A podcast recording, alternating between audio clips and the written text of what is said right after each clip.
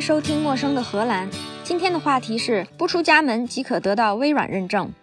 今天推荐的这几款微软认证特别适合宅男宅女，不出家门就可以预约考试，考试白天夜里二十四小时都可以进行，不用早起，即考即得成绩单和证书，说不定不出家门连不用出家门的工作都能找到了。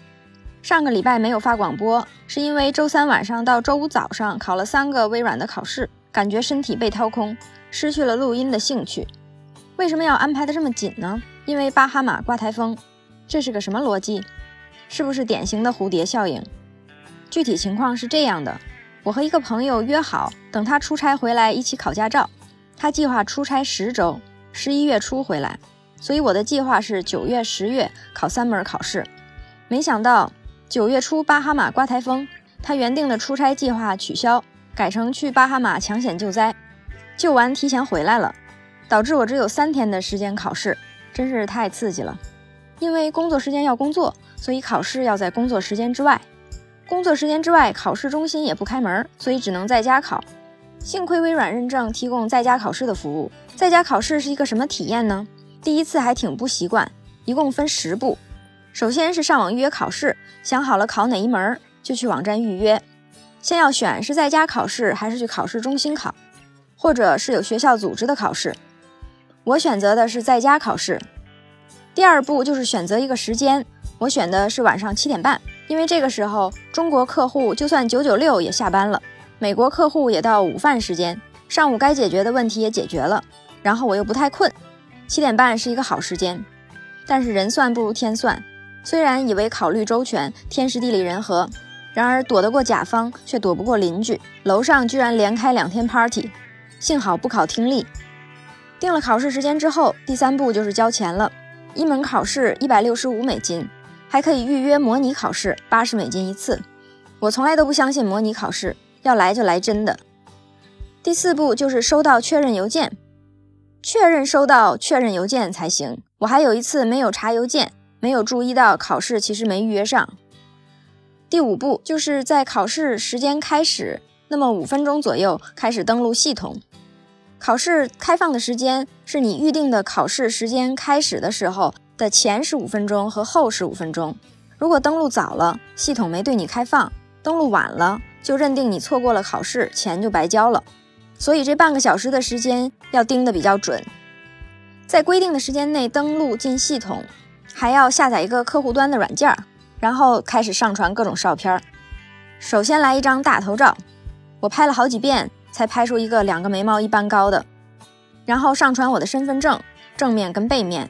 考试中心会对身份证上的照片和你的大头照做人脸识别，还会文字识别姓名，一切都对，就上传考试空间的照片，就是我家的四面墙，家徒四壁。这个时候就一目了然了。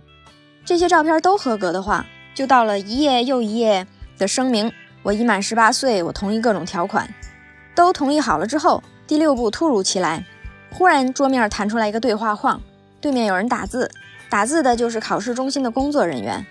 我这几次考试都是印度朋友，他说考试之前要再查一些东西，让我把灯打开，然后用笔记本前面的摄像头照一下我桌子上面，确定桌子上什么东西都不能有。而且视力范围之内也不能有任何可疑的笔记本、手机、纸，因为我写字台旁边有一个玻璃板，上面写着各种备忘录，比如说礼拜日要除草，下礼拜三谁家小孩过周岁，都在那上面写着呢。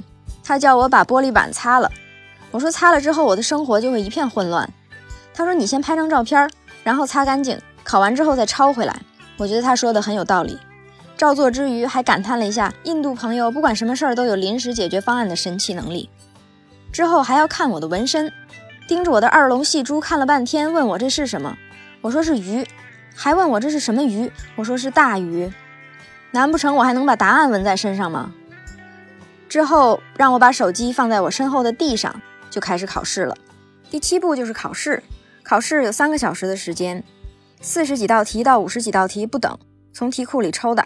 每次都不一定，大概有那么几种题型：多选题、单选题，还有一种神奇的选择题。题目包括一个方案的技术要求和限制，比如要实现这么这么个功能。之后题目里也出了解决方案。问题是，你觉得这个方案能达到目的吗？我乍一看，嗯，好像能行，选上能，然后就进到了下一题。一看题目就觉得这是轮回了吗？下一题跟上一题的题目一模一样，仔细读到最后才发现方案有一点不一样了。问题一样，还是你觉得这个方案能不能行？我一看，哎呀，这个方案比上一个好，我觉得这个方案能行，选行。下一题，一看下一题就觉得这是个陷阱，题目还是一样，我要实现这个功能，你觉得那个方案怎么样？一看方案，才发现这个方案最好。八成刚才那两题应该选否吧？可是网页不能倒回去，只能带着这些许的悔意继续了。还有一类题是应用题，光题目背景就好多页。有一个公司，它目前的状况是什么样？它想把它系统升级成什么样？愿意花多少钱、多少时间？从旧的状态往新的状态更新的时候，可以承担多少风险？然后对各种不同数据库前端、后端、网络安全都有什么要求？读了一堆字之后，出其不意，问题就来了。有的时候四道题，有的时候八道题，围绕着这个应用题和客户的需求、客户的现状的题目。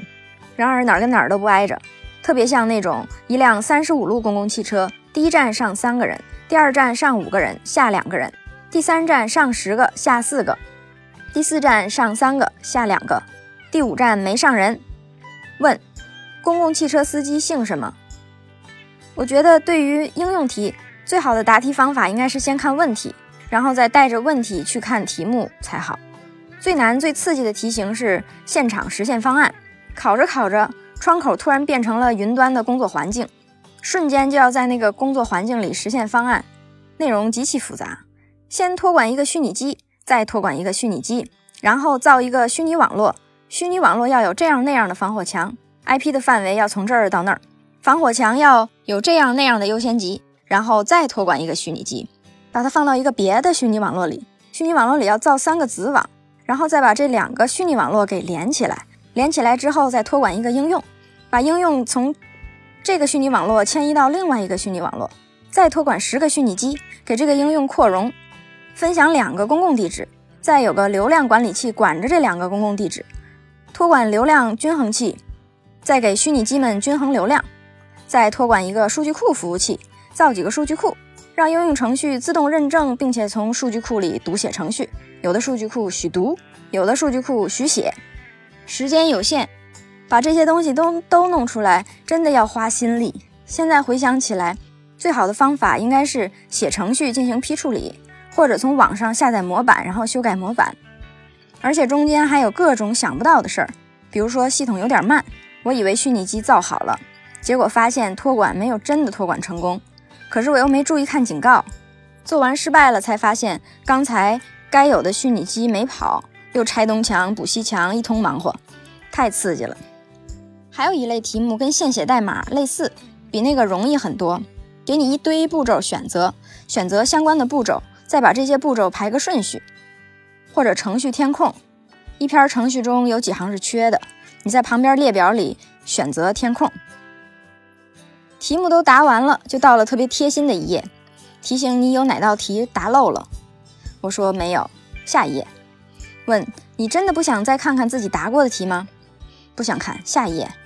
你真的想交卷子了吗？啊，交了交了，下一页。你再按一下下一页，可就没有后悔的余地喽。嗯，要不然我再看看上一页。你想交卷子吗？啊，交了交了，下一页。你按下一页就彻底完喽，须臾之间，我就陷入了人生的漩涡。从漩涡里爬出来，就到了第八步。交了卷子之后，他又发来各种问卷：考试中心的服务好不好？考试的内容合不合适？你还可以对每一道题写评论。这道题写的不清楚，那道题问的不清楚，那道题给出来的答案不包括我认为最好的答案。第九步就是看成绩。一共一千分，七百分通过，过与不过马上就知道。还有一个柱状图，评估你关于各类技能掌握的好坏。第十步就是你可以去考试中心的网站的账户里查你认认证的证书，以备不时之需。以上就是在家考试的全程体验。最大的优点是不用出门，而且你要是喜欢夜里两点考试也没有问题，有灯就行。需要注意的是，有时候可以预约第二天的考试，有时候只能预约到两周以后。说的这么热闹，我考的是什么呢？是最近几年微软推出的一组新的认证，基于工种的技术认证，有点像以前那种钳工考试、车工考试。不同的产品线和每个产品线上各种工种都有不同的认证。按产品线分，主要有 Office 三六五、Dynamics 三六五。微软云 Azure，按工种分有管理员、人工智能工程师、数据工程师、数据科学家、开发者、全站开发专家、网络安全工程师、方案架构师、企业管理员、财务运营咨询师等等。根据你的工作角色，可以选择通过不同的考试得到相关认证。有的时候一个认证要考两门，有的时候考一门，也有专家级的认证需要先通过中级认证才行。考题总是不停的换，过几个月题库里的题就换了，因为相关的那些产品功能更新了。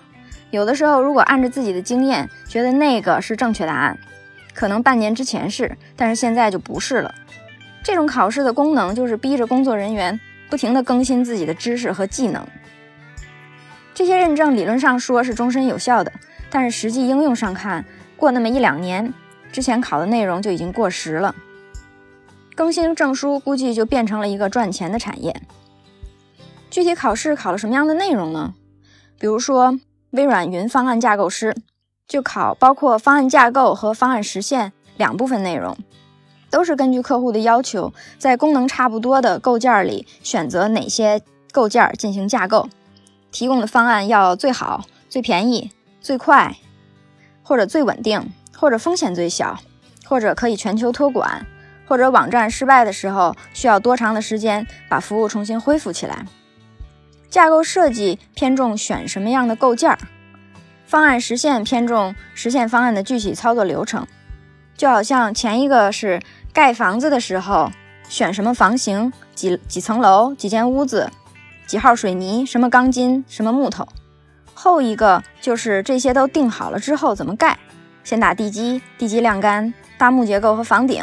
然后大砖结构和门窗，防风防水，室内木工，水电气暖通，墙面地面交活。第二种考试也有可能考到更细致的，比如以上每个步骤里有多少个小步骤。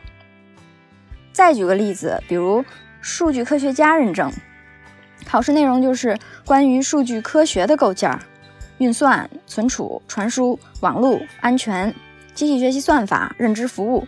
在什么情况下需要用什么样的技巧来提高运算速度、提高精度，或者提高克制化程度、稳定性、通用性等等？经常有人跟我说，数据科学家和架构师考试的内容有什么不一样？都是针对一些构件做个方案，然后做一些功能，那他们有什么区别呢？再举个例子，一个好的数据科学家是一个好木匠，从盖大木头房子。到做精致的小木头家具、小木头盒子、木头雕花，各种各样的工艺都懂，是一个全能的木匠。但是架构师更像是一个建筑师，就是设计整个房子是医院还是剧场，能容纳多少人，房子有多高，需要多少门，多大空间，需要多少电梯，要有多漂亮，按照这个设计估价。这两个虽然都是跟计算机、数据打交道，但是是两个完全不一样的工种。从事这两个工种的人的背景也不一样。目前市场上的数据科学家基本上都是数学、应用数学、统计学、运筹学背景，而架构师是计算机科学、信息技术背景。